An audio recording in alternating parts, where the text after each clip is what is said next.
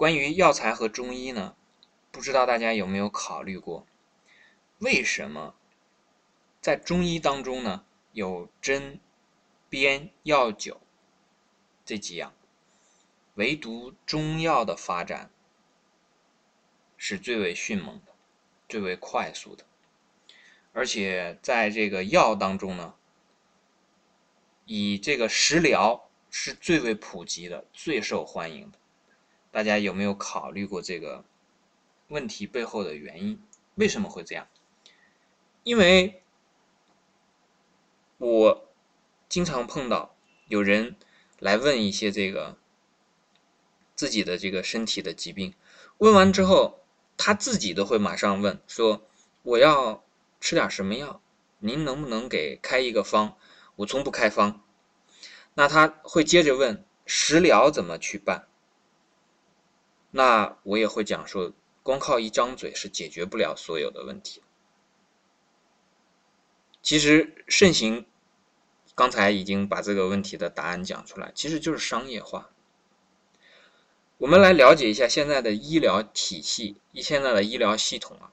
比方说，在最早的时候的中医、西医，其实它的发展呢，最早的时候，比方说在。阿拉伯，阿拉伯的医学也是比较发达的，但是比起中医这个系统啊，从头到尾一直延续到现在，而且它的这个，无论是历经了多少次的这种这个转变，一直到现在，甚至是有这种很大的这个盲目的去去推翻它的这个潮流啊，它还是屹立不倒，而且在以后也不会倒下去的。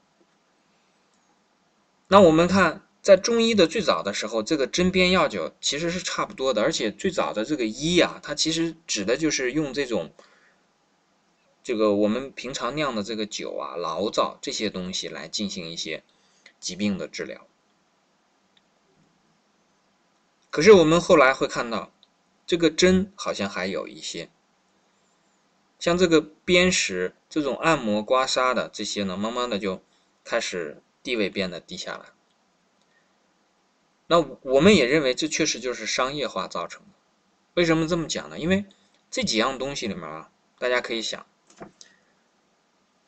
最好挣钱的东西就是有一样产品，就有这个东西我给你了，你拿走立刻把钱给我，付给我钱，这是这是最快的，对不对？而且我可以进行大规模的生产，大规模的去。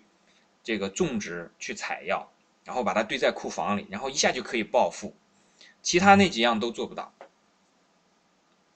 比方说针灸，你这总得一个针一个穴位一个人的去扎嘛，对不对？你怎么样让它大规模的去暴富呢？做不到。商业的东西就需要有非常大的这个量来支撑，而且可以可复制。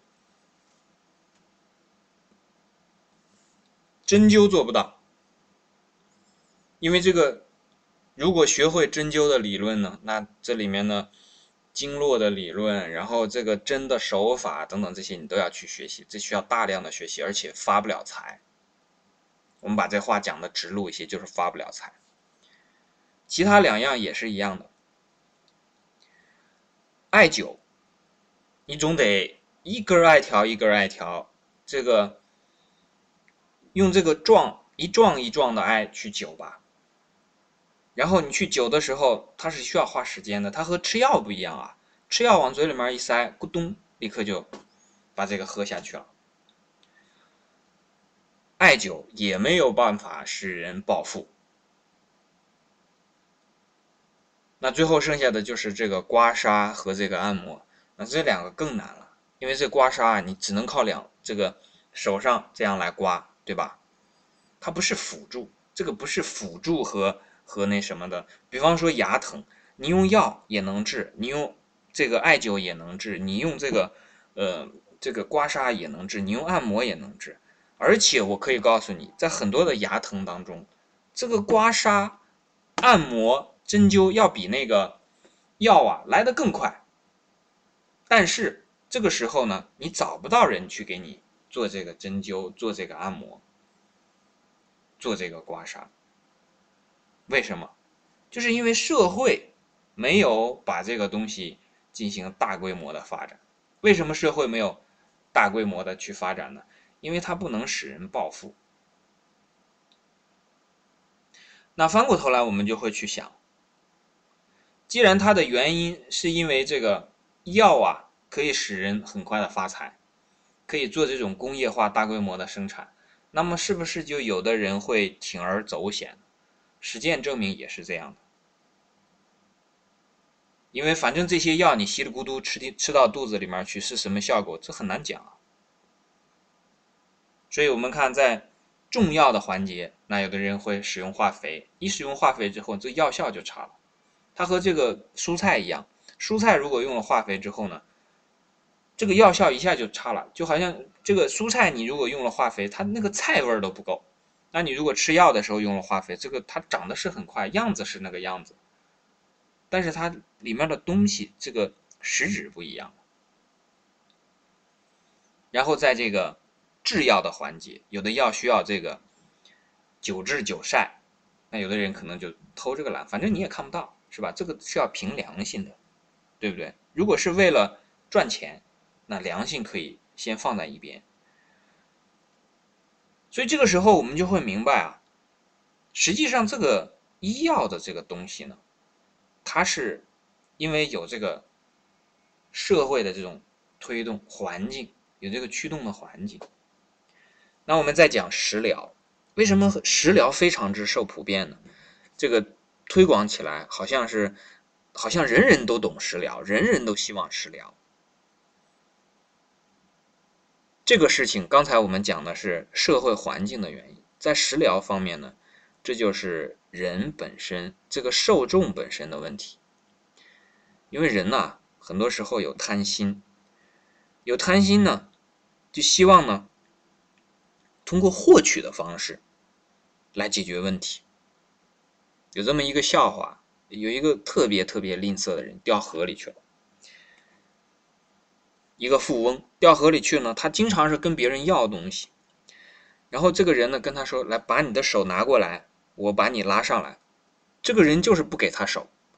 后来他们村子里面的一个比较了解他的人说：“把我的手给你，你抓住他，我把你拉上来。”结果这个人就把手伸出来了。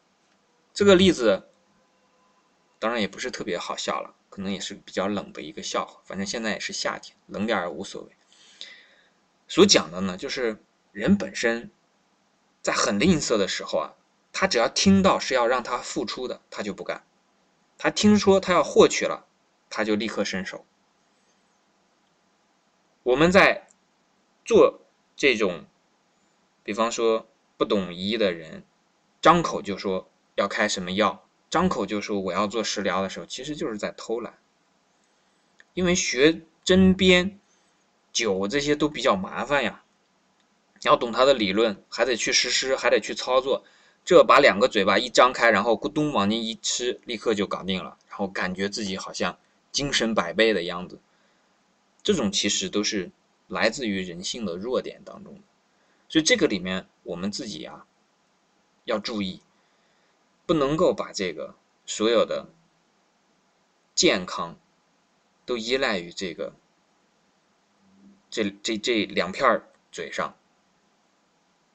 这个地方所能解决的问题太少了，所以之前我们也见过，说这个时候把所有的病吃吃出来的病都吃回去，其实这就是在利用人的这种懒惰、贪婪。